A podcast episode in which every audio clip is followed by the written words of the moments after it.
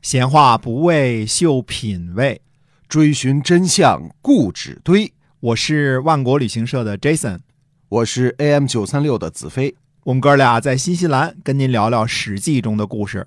各位听友们，大家好，欢迎收听《史记》中的故事，是由新西兰万国旅行社的 Jason 为您讲的。我们给您介绍一下我们这个万国到家有什么新产品，好吧？哎，是的，那么新上的产品呢是叫做呃南极小龙虾，啊啊，这个特别这棒啊个品种呢可能在中国未必有那么多人知道啊，嗯但是这是专门产自南极海域的一种小龙虾，肉质非常的鲜美，对呃，比螃蟹好吃多了。啊，这个小龙虾是它不是马小啊， 嗯，不这个是不是马小 啊，对、这个是可以冰冻化了之后直接生吃的。 对，嗯它那个肉很肉质特别鲜美，而且有一种这个鲜甜的味道哈、对特别好的这个看着像皮皮虾，但是比皮皮虾好吃多了啊，比皮虾还贵多了呢。比皮皮虾贵多了是啊。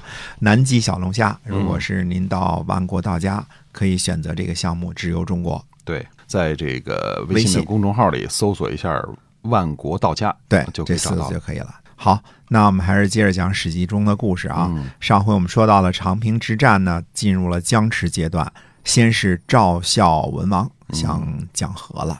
啊，那么不是说赵国也没吃什么大亏吗？是的，既然是僵持呢，就不能说吃了大亏，嗯、但是有消耗。嗯、我个人猜想啊，赵王，嗯、对于秦国真正的打仗，打这种旷日持久的这种持久战呢，呃，不太在行，嗯，而且有点心慌。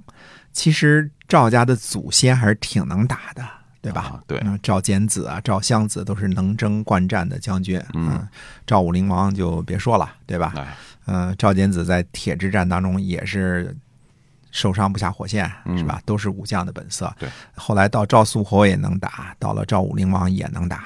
嗯，那这个胡服骑射啊，给赵国留下了非常强大的军队和巨大的国土。对嗯啊，作为战国七雄之一，他没不打仗，可能没法活吧？哎，可能是因为赵武灵王那时候太牛了。如果观察赵武灵王之后的战国其他国家，你就会发现啊，无论是齐国、秦国、楚国，还是魏国、韩国和燕国，甚至包括宋国，哪个国家打的仗都比赵国多，国土面积变化也非常的多。也比赵国多，只有赵国呢，历来是各方势力拉拢的对象，嗯，谁都想说跟我们一波儿，跟我们一波儿吧哎，这是他强嘛，对吧？嗯真正的打仗，硬仗几乎一场都没打过。嗯，那国土面积呢，也是基本上没有什么变化，比起其他六国来说啊，嗯豫语之战只是一种防御战嘛，就是防守嘛，对吧？哎，呃，人家打上门来了，我我去反击一下，嗯，对吧？对对对，呃，匈奴那边是另外一种战争的方式，所以他没打过什么硬仗。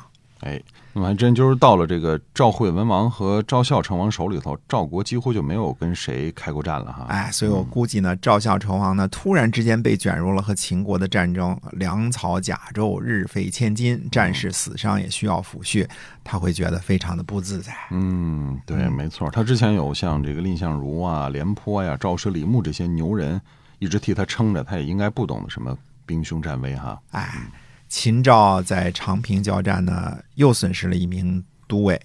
赵孝成王呢，就召集娄昌和于清说：“说军队战况不利，又损失了一名都尉，寡人想派出所有的军队倾巢出动，这样可以吗？”娄昌回答说：“这样没什么好处啊，不如派出高明的使节呀、和秦国讲和。”那于清说呢：“说想要倡导讲和的人，是认为如果不和秦军讲和的话，赵军一定失败。啊嗯，那样的话呢，媾和的这个控制权呢，就在秦国的手里了啊。嗯，对，这俗话说上赶着的不是买卖，于青说的有道理哈。哎，于情接着说呢，说大王认为秦国一定要打破赵军吗？啊，还是不是呢？赵王说，秦国已经不遗余力了，一定想攻破赵军。于清说呢，大王如果听从微臣的主意呢，就拿出重宝去联络楚国和魏国。楚国和魏国呢，想得到大王的重宝，一定会让我们的使者进入他们的都城。如果赵国的使者进入了楚国和魏国的都城，秦国一定会怀疑天下形成了合纵，而且一定会恐惧。只有这样做，才能做到媾和。嗯，哎，这是个好主意啊！就是越想讲和，越要拿出拼命的样子，然后去联络这个楚国和魏国。那样的话，秦国就担心天下一起合纵抗秦，他一害怕，说不定就真的讲和了，是吧？哎，但是这样一个好主意呢，赵王却不听。赵王呢，让平阳君赵豹负责与秦国讲和的事宜，派遣郑注前往秦国。赵王召集于庆来说呢，说寡人让平阳君赵豹负责讲和的事儿了。啊，秦国呢已经接受让郑注进入国都了。赵王这是来炫耀的，秦国人能接受郑珠了，你不是说这样不成吗？怎么眼看眼看就要成了？哎，于清说呢，说大王一定不会媾和成功，而且军队恐怕要失败。天下诸侯祝贺战争胜利的人都已经到达秦国的国都了。郑珠是赵国的贵人，而进入到秦国国都。秦王和范雎一定会非常郑重地展示给天下。楚国和魏国认为赵国单方面和秦国媾和，一定不会来援助大王。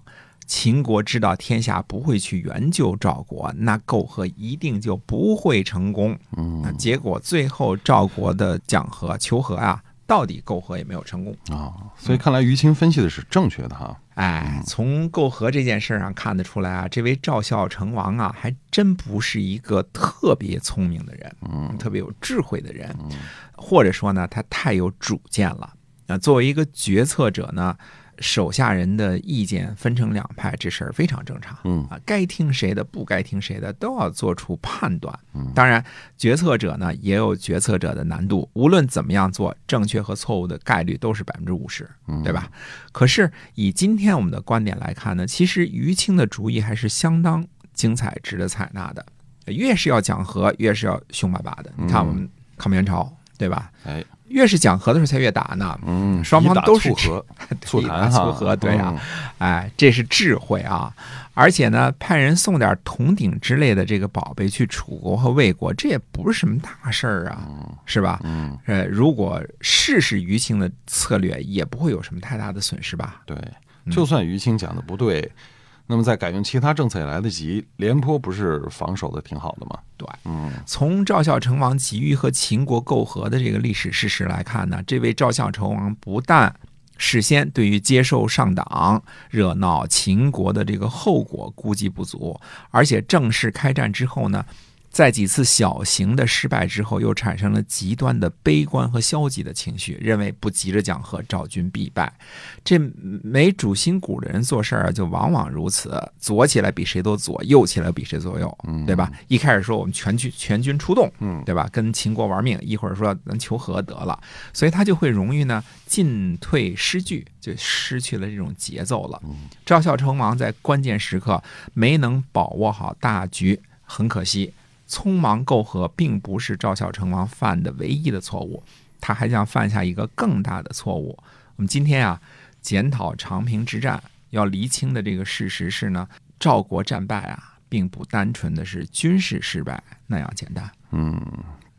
那么后续会怎么样呢？欢迎您继续的关注我们的节目《史记中的故事》，新西兰万国旅行社这次为您讲的，同时也关注我们的线上超市“万国到家”微信公众号里搜索一下。